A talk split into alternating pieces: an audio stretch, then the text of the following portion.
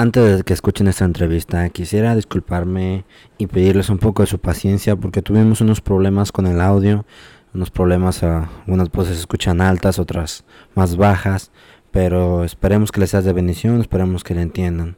Disculpen y, y esperamos seguir mejorando con el tiempo. Gracias. Estás escuchando Esto no es mero hablar con Ángel, Josías, Pedro y Eder. Gracias por acompañarnos, gracias por estar con nosotros una vez más con este otro episodio especial. En mi casa está un pastor invitado, ahorita lo vamos a presentar. Y voy a empezar conmigo. Mi nombre es Ángel y me acompañan. Josías. Y a ver. Ah, es que falta Pedro. Ah, Pedro, Pedro no nos pudo acompañar. Este, Pedro tiene por lo general los sábados muy ocupados en su iglesia, tiene bastantes actividades pero nos mandó unas, unas preguntas que le vamos a hacer más adelante a nuestro pastor invitado, el pastor Sergio Gómez. ¿Cómo está, pastor? Buenas tardes, hermanos. Mi nombre es Sergio Gómez, pastor aquí en Westgate, este, por cuatro meses. Cuatro meses, pastor. Casi cinco meses. No, no, no. Lo tenemos aquí el pastor, quisimos entrevistarlo a él, lo conozco desde aproximadamente el año 2011, si mal no me falla la memoria quise que lo entrevistáramos porque tiene un, tiene un testimonio muy, muy impactante, un testimonio que va a hacer temblar a, a más de uno, que tiene el llamado de Dios para servir. Queremos primero que nada empezar pidiéndole que nos cuente un poquito de su testimonio, para, los que nos están escuchando, este, para, especialmente aquellos que tienen el llamado de Dios.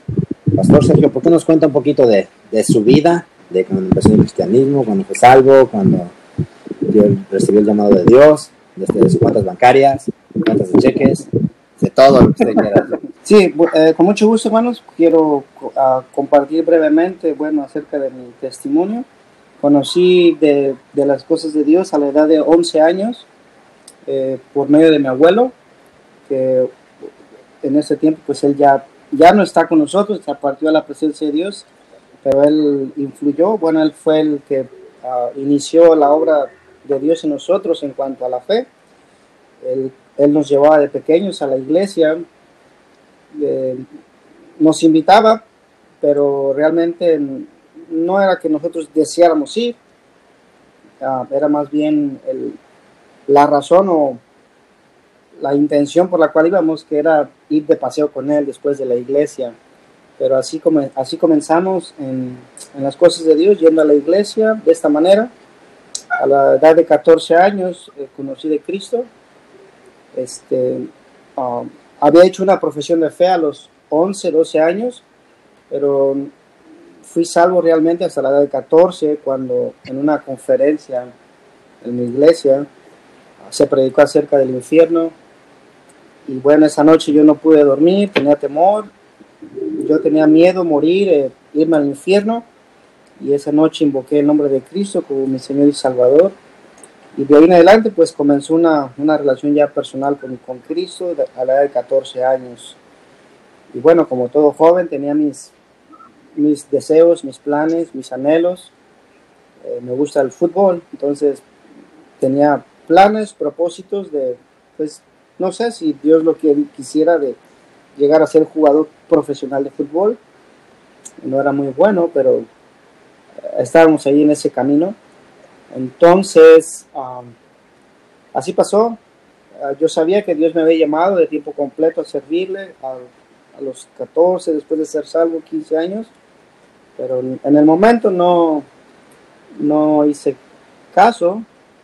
Más bien estaba centrado en mis propósitos de trabajar eh, con mi papá y, pues jugar al fútbol a la edad de 16 años todo, todo cambió. En un día de trabajo, un jueves eh, a mediodía, estaba, estábamos a punto de terminar nuestro, nuestro trabajo y después de ahí yo salir a, a mi entrenamiento, pero en esa tarde tuve un accidente uh, con eh, electricidad, una, con alto voltaje. Este, toqué un cable de luz. ¿Qué estaba haciendo usted? Estábamos trabajando en el, en el techo las marquesinas. Normalmente los cables, bueno, en México pasan encima de las casas no están protegidos. Y bueno, un descuido yo lo puedo llamar así un descuido, pero para Dios no hay, no hay accidentes.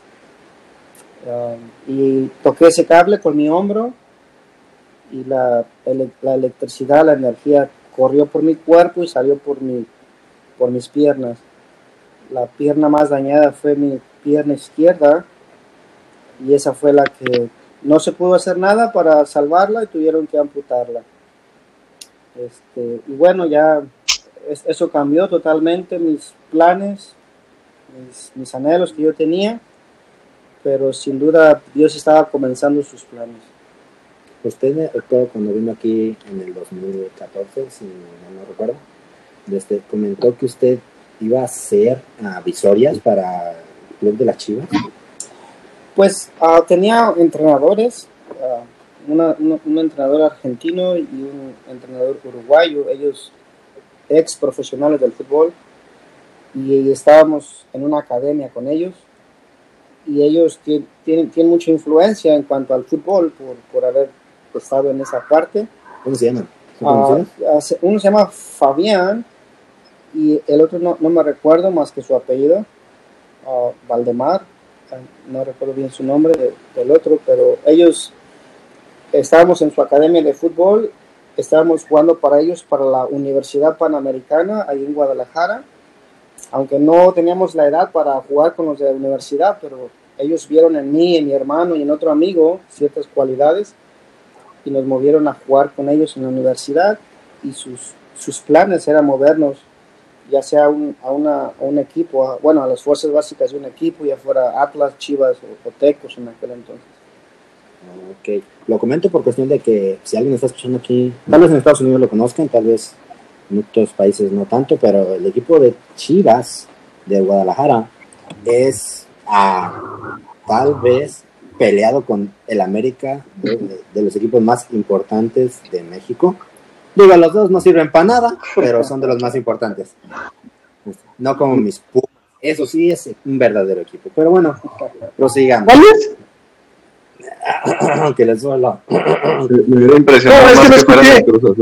Los Pumas de la UNAM. Mm. Ah, los gatitos. No, que les duela. ¿Ven? Los marihuanos. Sus respuestas, sus respuestas me hacen ver, me hacen ver su ardor por ese equipo, pero bueno, está bien. La envidia, la envidia. Josías, tú no puedes decir nada porque tú le vas a Cruz Azul. Por eso, el mejor equipo del país. Alcohólico Anónimo ¿Sí A. escucharon, ¿sí escucharon al pastor? ¿Qué dijo? Los que andan mal son, la- son las chivas y el Atlas ahorita, ¿eh? Nomás, nomás escuchó Cruz Azul, dijo, está peor. De hecho, para, de hecho, para ser honestos, ahorita a las 7 comienza el partido de Cruz Azul contra Atlas.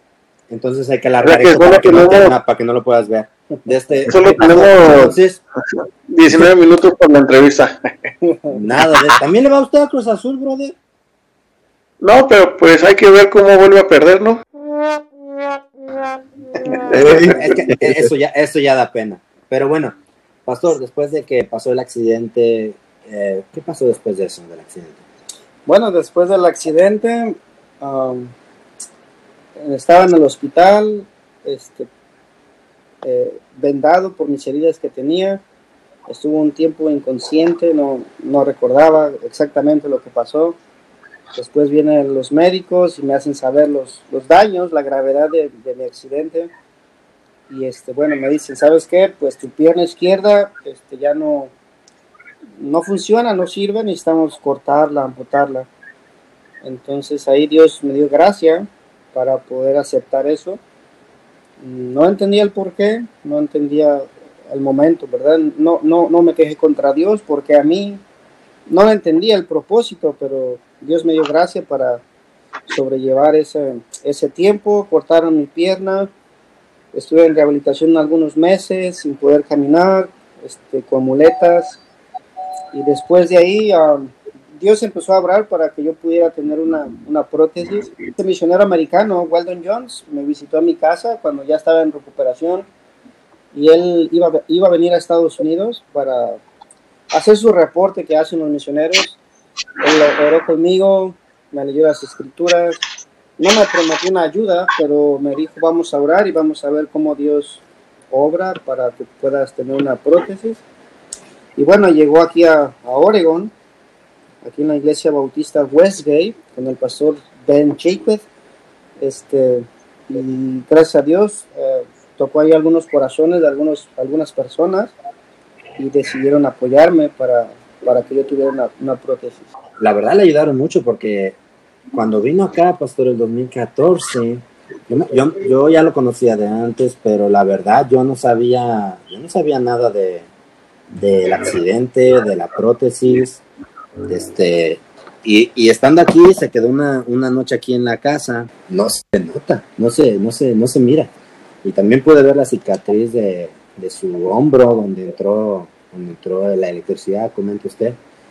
Este, la verdad, pastor, usted se mira muy bien. La verdad que Dios usó grandemente esa iglesia para ayudarlo, porque sí, la verdad no sé, no, no, no se le nota la verdad. Hay que quitarse la ropa para que se vea la cicatriz, pues. O sea, es que cuando se quitó el zapato, yo, yo, yo vi el, el, el pie, ¿cómo se dice? Este, ¿cómo se llama?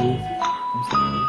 ¿Prótesis? Cuando vi el pie prótesis, pues, ah, caray, me quedé yo así de ¿qué pasó aquí? Yo, yo recuerdo también que a mí me, me contó eso hace muchos años en, la casa de la mamá de su esposa, la hermana de Lisa. Y este, estábamos ahí, recuerdo que ahí me lo contó todo. Y la verdad está Sí. tremendo, dice, porque se dice que el llamado este, lo tuvo desde qué edad, dice? 14, 15 años. 14, 15 años, o sea, su vida iba prácticamente tomando rumbo hacia otra cosa, Es otra dirección. Hacia otra dirección, y pues Dios no lo quiso así en su voluntad, ¿verdad? Este, pero pues la verdad que, qué bueno que Dios, Sí, Dios, que Dios ha sido bueno con usted.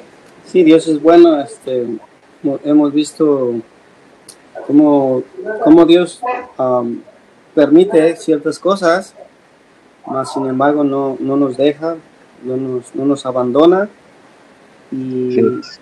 y empezamos a, a- a co- a conocerlo mejor, a conocer su, bondad, su misericordia de maneras especiales aún en situa- situaciones así. Y bueno, son, son milagros de Dios en mi vida. Han sido muchos para los, los procesos de, de las visas, los procesos de la prótesis, los- todo, lo- todo es el, el proceso de recuperación. Hemos visto cómo, cómo han sido milagros de Dios. Qué bueno, pastor, qué bueno. Pues este, a grandes rasgos, este ha sido a un poquito del testimonio de- del pastor. Desde, él, él lleva aquí unos meses este, siendo pastor en, en, en el estado de Oregon.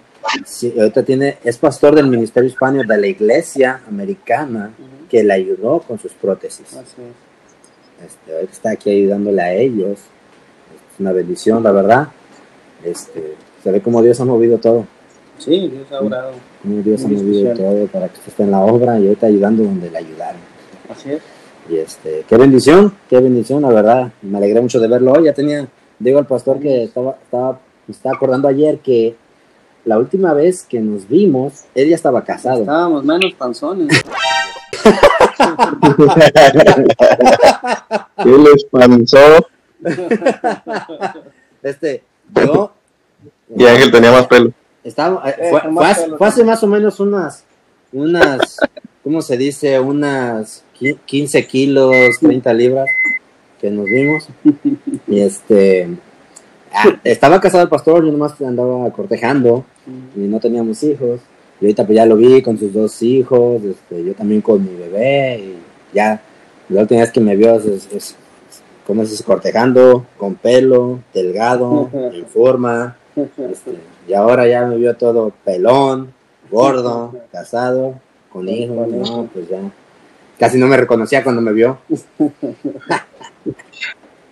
Pero qué bueno, qué bueno este, eh, pues vamos a, tenemos unas preguntas aquí, pastor, para usted, para ver si nos las puede, puede contestar cada una de ellas. son de teología avanzada.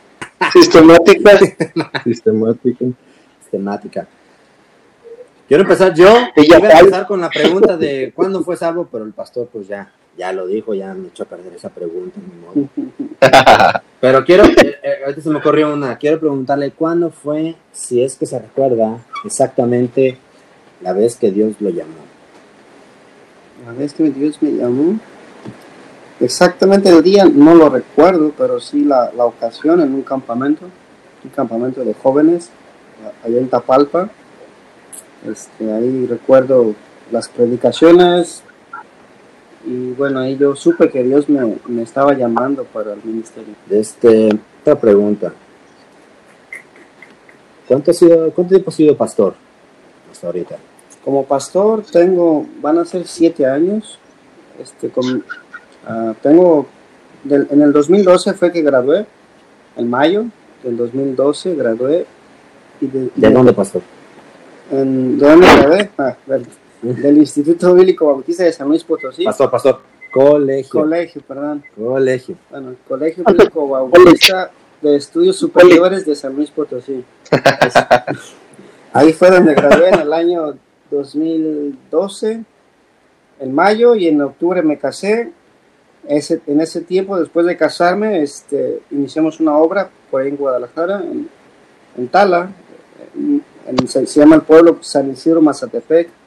Ahí estuvimos este, ministrando como por siete años. Este, pero de pastor fueron, han sido siete años más o menos de pastor. Esto me está diciendo Josías que le robé su pregunta.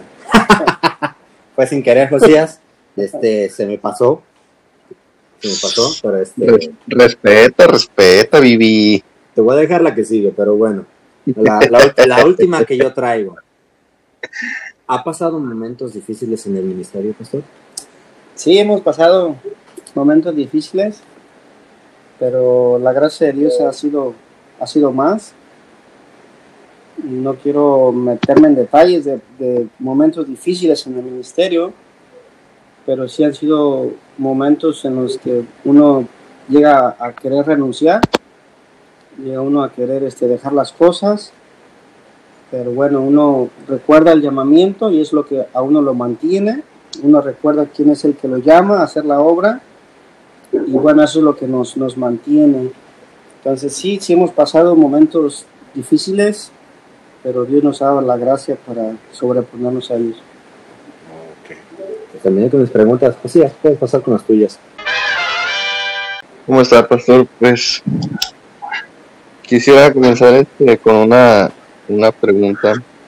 Este, ¿usted qué eh, personalmente qué les, les diría a los jóvenes que comienzan en el ministerio? ¿Cuál sería su consejo hacia ellos? A los que están comenzando como estudiantes o ya, o, o ya pastoreando o sirviendo en Sí, lo- los que van comenzando con el obje- objetivo de servir a Dios, ¿verdad? ministerio. Ok. Bueno, ah, el, el llamamiento a, servir es, sagrado, es especial. Am, Dios, Dios decide a quién escoger, a quién llamar. Y eso es, es importante entenderlo, que es Dios el que nos llama al ministerio. Y, entender que el compromiso es con Él. Entonces, lo- la juventud, yo estuve ahí, uno, uno se emociona por, por mirar a pastores, por la obra que están haciendo, los resultados que están teniendo, cómo Dios los está usando. Y quizás, algún, a- a- quizás uno se, se emociona y uno desea también eso, pero debemos entender que Dios tiene algo especial para cada quien. Quizás no va a ser, quizás no va a ser lo que otro pastor ha logrado o ha alcanzado, pero entender que a lo que Dios me llame es, es especial y es único.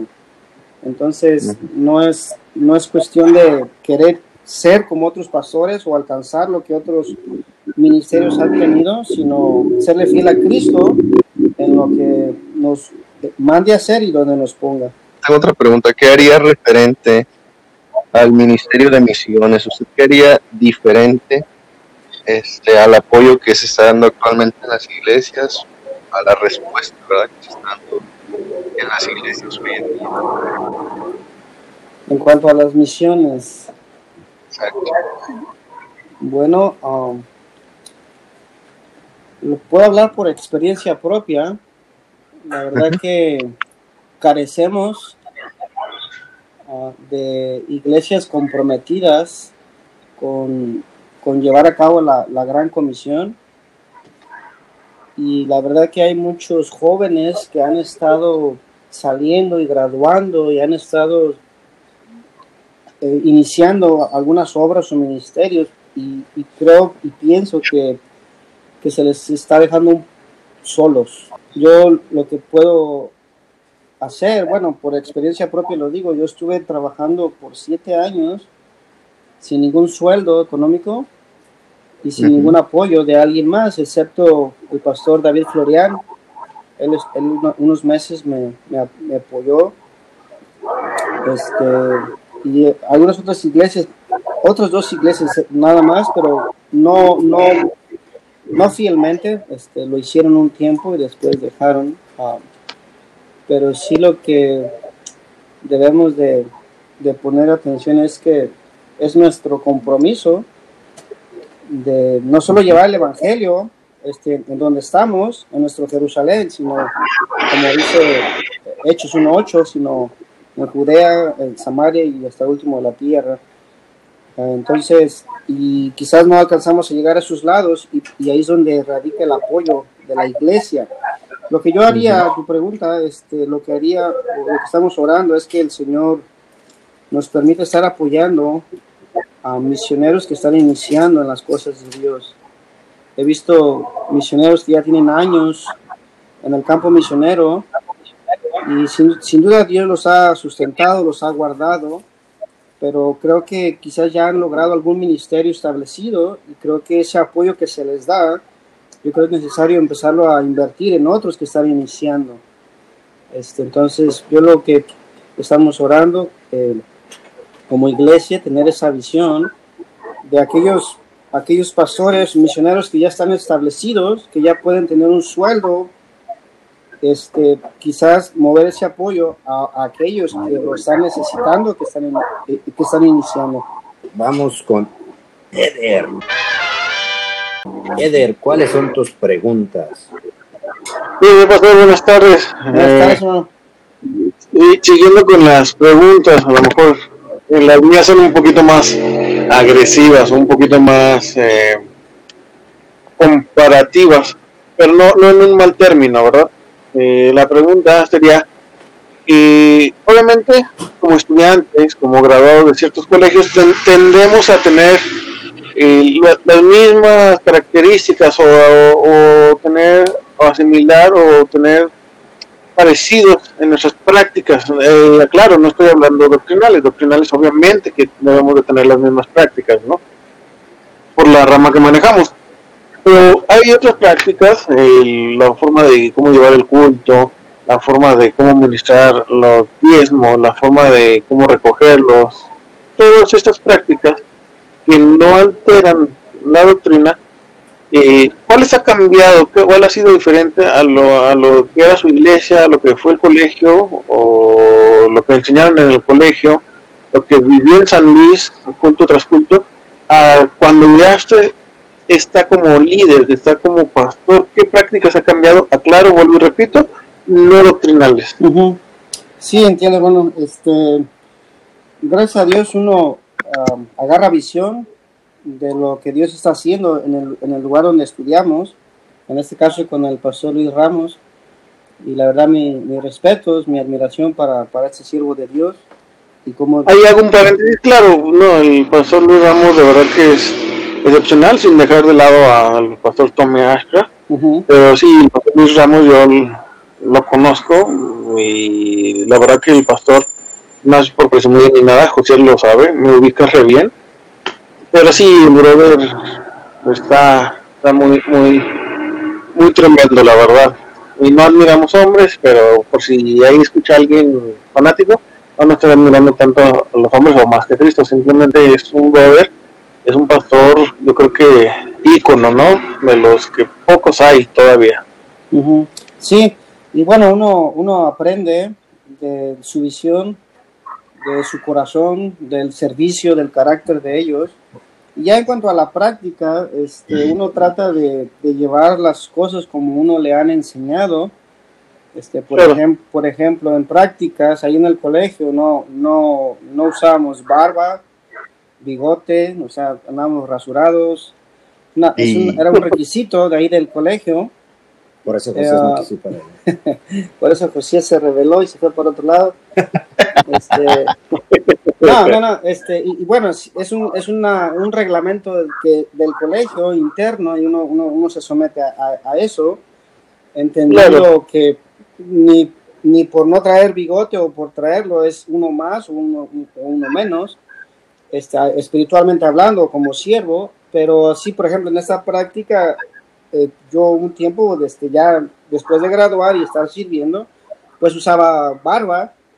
Este, esa sería una práctica que comencé a hacer. Este, ahora ya vuelvo otra vez a eso, no, no, no tener barba. Este, eh, por ejemplo, en la organización del culto, este, también este, el, el, uso de guitarras, este, hemos, hemos hecho el uso de guitarras, no como rondalla, pero eh, en acompañamiento para himnos o cantos especiales, que en San Luis también lo permiten para ciertos uh, cantos especiales, pero no, muy, ajá, no para el culto congregacional. Entonces, uh, son algunas cositas así que este, uno, uno considera pues que no, hasta cierto punto uno debe de, de de saber hasta dónde llegar con este tipo de prácticas, que no quebrantan la palabra de Dios, eso es, eso es importante aclarar. Este, no porque yo use barba quiere decir que estoy pecando. Amén, amén. estoy usando guitarra quiere decir que soy carnal. Entonces, simplemente son cuestiones pues que uno debe de, de llevarlo a Dios y que Dios nos dirija y tener un, un equilibrio en el, en el uso y prácticas eh, cierto tipo de prácticas que, que no, quizás no se nos enseñaron en el colegio, pero, pero que están bien hacer. Prácticas que no contradigan lo que está en la Biblia. Exactamente, prácticas que no contradigan este, no el colegio, sino lo que diga la palabra de Dios. Sí, mm. Claro. la siguiente es, eh, ahí sí va contra los institutos. ¿Qué cambiaría? Instituto, colegio, eh, adoctrinamiento, casa de Dios, ah. eh, comunidad, no, no es cierto, ya. ¿Qué cambiaría del colegio? ¿Qué cambiaría de los institutos? Eh, en un todo. Bueno, ah, voy a hablar del, del, de lo mío, de donde yo estuve. No conozco otros institutos o colegios. No conozco he escuchado, pero no los conozco, entonces no, no puedo hablar de ellos, ¿no? Entonces voy a hablar del, del, que yo estuve. Ahora, no soy alguien como para querer cambiar algo, uh, este, pero lo que sí vemos que es necesario que se mejore es este, la calidad de maestros de maestros para, para las clases. Me van a quitar el título. este, no, eh, entiendo. Ah, ah, ah, cuando yo estuve hubo, muchos pastores que eran pastores ya con experiencia dando clases y, y, la verdad que su experiencia y su tiempo en el ministerio respaldaban su enseñanza y la hacían, la hacían con, con más sabor, con más... no sé si me explico y ya después eh, empezaron a graduar ciertos jóvenes contemporáneos a nosotros y luego empezaron a estar de maestros.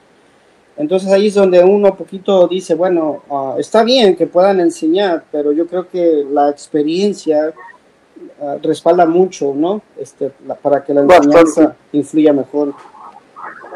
entonces, pues sería en, cuestión nada más de eso. Yo sé que Dios pone siervos y Dios, yo sé que Dios usa líderes como Él quiere, pero sí quizás uh, que la, la, preparación de maestros fuera de, de parte de pastores este, o siervos con, con, mayor experiencia en el ministerio. Totalmente de acuerdo. Por último, eh, cuando estamos en el colegio, en el instituto, como le queramos llamar, o como se llama, perdón. Y pues uno mismo, otros vemos los ministerios, o vemos el ministerio grande, vemos eh, cierto ministerio a cargo del hermano fulano, de impacto, eh, y creemos que así van a ser las cosas, ¿no? y creemos que debemos de seguir así. Y qué padre que hubiera iglesias como la de San Luis en toda la República, eh, sería otra cosa. Pero obviamente somos diferentes. Y a lo que iba, cuando estamos en el colegio, eh, decimos, no, yo doy todo, yo este, me voy de misionero a Timbuktu, yo me voy de misionero a, a tal lado, ya salimos y a veces no hacemos nada. No lo hacemos, ¿eh? Porque no luego me digan, ¿y tú qué? Bueno, pero la pregunta es, ¿qué, qué no es como parecía? Que no es como... Ahora que ya lo vivió, ahora que ya está como pastor, ahora que ya ha tenido la experiencia como líder, dentro del ministerio, que no era como parecía en, en aquel entonces que parecía un mundo maravilloso. Sí, bueno, uno, uno está en esos lugares y uno, uno sueña y anhela que Dios lo pueda usar a uno de esa misma manera. El error que se comete es, es querer imitar o querer tener lo que ellos tienen. Entonces, en ese aspecto, cuando hablamos de visión, debemos de, ser realistas, ¿no? Que nuestra, nuestra visión debe ser lo que Dios quiera de nosotros y no una visión que nosotros agarremos de, lugar o de un pastor. No sé si me explico. Entonces, si, si yo agarro la visión de, del ministerio que, en el cual estoy estudiando y, del pastor en el cual estoy ahí, este, como por ejemplo el pastor Ramos, entonces yo cuando salgo acá me voy a decepcionar voy a, voy a, voy a decir, este, bueno, no era como yo pensaba o como yo parecía. Por eso necesitamos este, agarrar la, la correcta visión de lo que es el ministerio y no, no una, una visión de otros o, o, metas de otros. Entonces, en mi caso, mm, no me, no, llevó tanto una desilusión ministrando o sirviendo en dos iglesias en San Luis, pequeñas. Entonces, Dios ahí me habló mucho y, yo, yo sabía, o sea, que el ministerio no, no, no iba a ser como el lugar de la iglesia donde estaba estudiando, sino iba a ser muy parecido a estas otras iglesias. Y así fue, o sea, yo, yo entendí eso. Quizás Dios a mí no me va a poner a un ministerio como el del pastor Ramos, pero no importa lo grande del ministerio, sino la fidelidad al llamamiento de Dios. Entonces estuve, estuve pastoreando esta iglesia en Guadalajara por, por siete años con una congregación de, 20, 20, 30 personas. Entonces, este, pero, pero sí, o sea, hay cosas que unos, hay, o ideas que uno agarra en el colegio, pero que realmente no van a hacer acá afuera. Esto es de mi parte sería todo. Pues este Pedrito no está aquí con nosotros, no, no pudo acompañarnos, pero me mandó sus preguntas. Y Pedro sí se quiso mandar hasta la cocina porque se quiso, está haciendo preguntas o mandó preguntas con los cuales quiere atacar a nivel personal al pastor.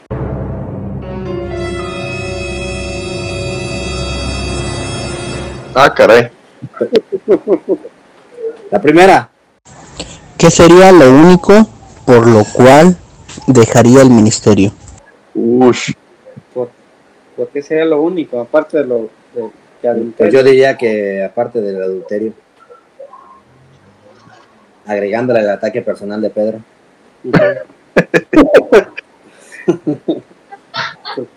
Una buena pregunta. ¿Alguna razón para dejar el ministerio? Sí, ¿cuál sería la única razón para dejar el ministerio aparte del adulterio? no tendría alguna, alguna razón, bueno, con excepción de esa, de inmoralidad o pecado, pero alguna otra razón yo creo que, no. No porque me crea súper espiritual o súper capaz, este, pero yo creo que si el Señor ha llamado, Él va a dar la gracia para, para mantenernos. Entonces, a menos que uno desprecie ese llamamiento y uno menosprecie el ministerio, entonces Dios dice, yo, yo honro a los que me honran y a los que le tienen poco, pues también, ¿verdad? a los que caen en pecado, Dios los quita. Entonces, alguna razón por, por enfermedad o por escasez, no creo que serán, sean razones eh, válidas para, para dejar el ministerio. Entonces, en, en mi, en mi parte, yo puedo decir que, que no tendría alguna, alguna razón, Solo, Este, solo una inmoralidad. excepto por algún pecado. Ok. La otra pregunta de Pedrín dice así. ¿Le ha cerrado las puertas de la iglesia a una persona? Bueno, en San Isidro ah, querían entrar muchos perritos, entonces los, los, los cerraron la puerta para que no entraran. Hablamos de que allá Josías. Hasta el momento entonces a alguna persona no. Eh, hubo una canción de un- una persona alcoholizada y drogada a la vez. Entonces, esta persona venía totalmente fuera de sí, hablando, gritando y queriendo. pues, a esta persona sí tuvimos que ponerla fuera. Ok. Este, no, no, no por desprecio, no por, sino por el daño que podía causar dentro de la iglesia. Estaba buscando ciertas personas. Pero era necesario fracturarle la clavícula. Sí, porque ya nos dio testimonio de eso. No, es que, es que lo que no entendía es que cuando él se iba cayendo aterrizó en la rodilla del pastor y, en la. Ah. Sí, no, yo creo que es, es la única razón, bueno, la única ocasión quizás que hemos cerrado la puerta a alguien, de ahí más no, no se nos ha presentado algún, algún caso, no podría decir a quién sí, a quién no, a menos que atenten contra la vida de alguien adentro, este, o algo así, pero no, hasta ahorita no, a nadie.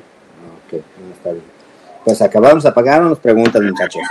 Pero vamos, el pastor me estaba contando unas cosillas que hacía por ahí cuando estaba estudiando y que nos, con- que nos contara algunas, algunas cosillas.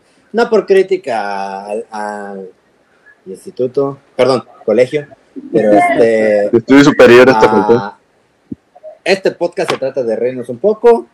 Este, y también para que vean, o sea, me- cuando él me la estaba contando, me estaba dando cuenta que de verdad and- andaba con hombres, que no rajaban, que, que no se andaban con cosas. Este, ¿Puede contarnos algo, pastor, de lo que le pasó por ahí? ahí de, Bueno, hay, hay, hay, hay muchas anécdo- anécdotas que pasamos por ahí. Se piensa que los muchachos en el colegio son los más espirituales, los más consagrados, ¿no? Este, pero no, realmente se trabaja con lo que hay.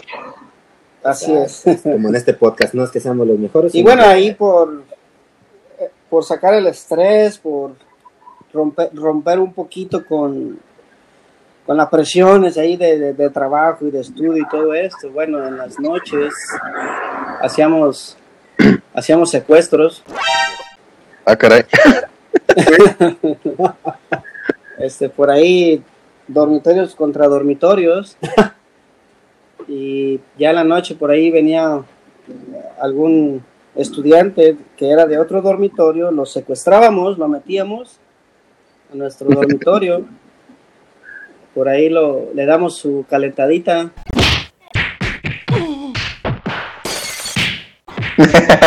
Tan específico, este, lo, un, un chocolatito caliente. Ajá, un chocolate caliente. Este, le quitábamos su corbata, quitábamos su camisa, lo amordazábamos, le, ponía, le poníamos un letrero, este, un, un- un mensaje como Narcomensaje. algo así.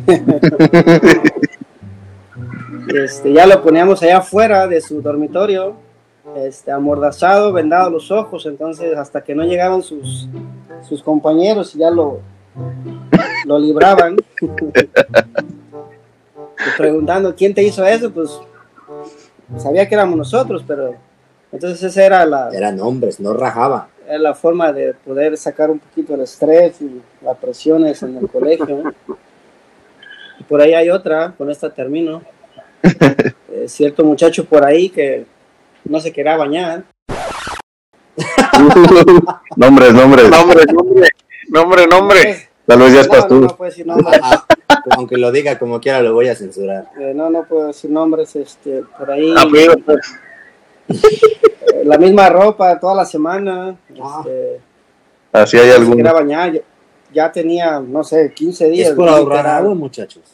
No, sí teníamos agua, nada más que no, no quería quería. gastar. Y pues bueno, la única opción fue que teníamos que bañarlo, acomodar el lugar. Y con todo y ropa, con todo y todo, vamos. Pues Lo llevamos a las regaderas y te bañas porque te bañas. Lo llevaron hasta las regaderas. lo agarramos entre todos. Este, no quería, se resistía. Y hasta la regadera lo metimos y con todo y ropa y con todo lo metimos a bañar. Entonces, por ahí son anécdotas que pasamos por ahí entre ¿Y cómo le decían al muchacho el cochambres? cochambres. Una pregunta, pastor. Cuando hicieron esto, con este joven que metieron a las regaderas, ah, ¿le quitaron el teléfono para que no se enojara? Ah, no creo que traía teléfono, pero si Ah. lo traía con todo y teléfono, Ah, este, no, pero pues, si era necesario que, que se bañara. no, pues imagínese el dormitorio. De por sí he escuchado que los dormitorios no eran muy grandes y había muchos dentro. No, y de, de esos abundan en el instituto. A nosotros, ¿te acuerdas, Eder, el que le decíamos a Pestocín? ¿Quién era? No me acuerdo. No, no, no, sin nombre, recuerda. Di, di el nombre, pero lo voy a censurar como quiera. Ah, como no, mi compadre, íntimo. Pestocín, que hasta una conferencia se fue todo sudado como había llegado a trabajar. Ya sé. ¡Ay, no más! No, no, no. Los cristianos no somos perfectos. Esa, esa es la conclusión a la que puedo llegar escuchándolos a ustedes, muchachos. Digo, ustedes que estudiaron, vean, no como uno que pues... No, no tuvo la Es parte de. Ya, es parte de, es parte de. Todo es Pobrecito. parte de. Pues, pastor, muchísimas gracias. No, gracias por aceptar la entrevista. Gracias por contestar nuestras preguntas. Especialmente las del brother Eder, que, que, que lo quería atacar, lo quería atacar, lo vi, pero le dije, no sé qué de- amargura tiene el hermano. dígale que de- de- dígaselas más leve, no tan acá. Puras, puras preguntas de índole personal con el Eder. No, no. Simplemente es Tienes que limpiar tu corazón, hermano. ¿Perdón? Tienes que limpiar tu corazón de amarguras. No, no, eso simplemente como que me gusta romper los estereotipos, me gusta romper los globitos falsos que existen dentro del medio, dentro de los estudiantes, dentro de los egresados, dentro de los que estamos haciendo nada o estamos haciendo algo. Porque sí somos como que muy alucinados de repente, o son muy Sí, alucinados. Entonces nada más es eso, ¿verdad? No, no lo hago con una índole de atacar o de menospreciar o... No, no, no, al contrario, más bien sensibilizar, llevar a aterrizarlo, ¿no? Que de repente se les olvida esa, esos baños de humildad. Y O por eso está en este podcast, brother. Por eso está en este podcast. Necesitamos gente como usted, brother. ¿Mm? Gracias, gracias. Por, por último, hermanos, este, bueno, solamente brevemente, ah, Dios, Dios tiene planes, solamente hay que confiar, hay que ser fieles, este, y Dios, Dios nos lleva a lugares que jamás imaginábamos. Entonces, en mi caso, lo digo brevemente, no, jamás, este, hubo planes en un tiempo de venir aquí y comenzar el ministerio hispano, aquí donde estamos ahorita. No se pudo, no era el tiempo de Dios, Dios no lo quería y, y por eso nos dedicamos allá siete años orando que Dios dirigiera, que Dios mostrara. Este, ya no pasaba en la mente venirnos para acá, este, pero Dios, Dios tenía planes y este, ahora Dios nos ha traído a, a estos lugares. Entonces, solamente es ser fiel donde Dios nos ponga, ha- hacer, hacer lo que tenemos que hacer con lo que tenemos y si somos fieles y, y, este, nos mantenemos, Dios, Dios después hace grandes cosas. Yo quisiera que me llevara a Dubái, aunque sea 15 días. Este. Bueno, Ah, también pues, tenemos cosillas. Tenemos que entrevistar a Mauricio. Él ya ves que tiene un llamado para Dubai. Ah, sí, claro. Creo que ya lo perdí, pero Ya, no, yo no me acuerdo que tenía ese llamado. Yo quisiera- yo quisiera mencionar algo. Está algo rápido, no sé de hecho si lo puedo hacer, pero si no, pues ya me dicen y ahí lo borran. Este, por lo que dice el pastor en cuestión a la fidelidad, yo digo, yo sé que no hay lugar fácil este de, de levantar una iglesia, ¿verdad? Todos yo creo que tienen una opinión en cuestión a que es difícil, ¿verdad? No, siempre pre- este, levantar una iglesia no es cosa fácil. Y algo que yo recuerdo de, de esta iglesia que el pastor Sergio este, pastoreó por siete años ahí en Jalisco, recuerdo que una vez fuimos. Y pues yo sé que hay lugares difíciles, pero ese lugar en donde el pastor Sergio estuvo, para mí era bien, bien tremendo porque dígame si me equivoco, pastor, pero eh, ahí pasaban las vías del tren por enfrente de la iglesia y pasaban lado, unos, sí. unos pasaban unos trenes cargados de cemento, Cemex, si no me equivoco. Sí. Este, y la gente los, los, los paraba y asaltaba el tren y se llevaban todo el cemento. O sea, era gente, la mayoría de la gente de ese pueblito, era gente que se dedicaba a eso, de eso vivía. Y, y, o sea, a mí, a mí me impresionó porque el pueblo, a pesar de que era pequeño, casi todos hacían lo mismo. Y es impresionante, pastor, lo digo con todo respeto, que, que siete Usted años. también bajara tus costales de cemento. Con una velocidad tremenda. No, no, no. ¿Qué, No, lo que fue a lo que vienes o qué? Segundo de comentarios. No, y es algo, es algo admirable, de verdad, le, le guardo mucho respeto por esas cosas, porque no cualquiera este, aguanta en un lugar así, honestamente. Sí, no, yo, yo siempre he dicho algo, nosotros no iniciamos nada, solamente este, continuamos lo, que Dios ya inició. Sí, A veces, a veces nos adjudicamos, yo, yo establecí este ministerio, yo levanté esta iglesia y, y le robamos la, la gloria a Cristo, a Dios. Nosotros no, no hacemos nada de eso, nosotros solamente somos colaboradores de Él en lo que Él ya ha iniciado. Entonces, ese es lo que hemos visto, donde estemos, este, queremos, sabemos que es Dios haciendo su obra y nosotros solamente somos i- i- instrumentos y queremos ser instrumentos útiles. Así es, pastor. Así es, pastor. Muchas gracias, Muchas gracias, pastor. pastor. Te agradezco. Gracias. Por terminada esta entrevista. Este, gracias por escucharnos. Recuerden, si gustan, si gustan compartir nuestro podcast, por favor, para que llegue a más lugares, no con la intención de que seamos famosos, sino con la intención de serles de bendición a todos los que se pueda. Cualquier cosa, pregunta o cuestión que tengan, tenemos nuestro correo electrónico, esto no es mero hablar, arroba gmail.com, o también pueden seguirnos en nuestra página de Facebook como esto no es mero hablar. Gracias, Dios me los bendiga y recuerden, no somos los mejores, somos lo que hay. Yo sí quiero ser famoso. ¿Cómo come frutas y verduras?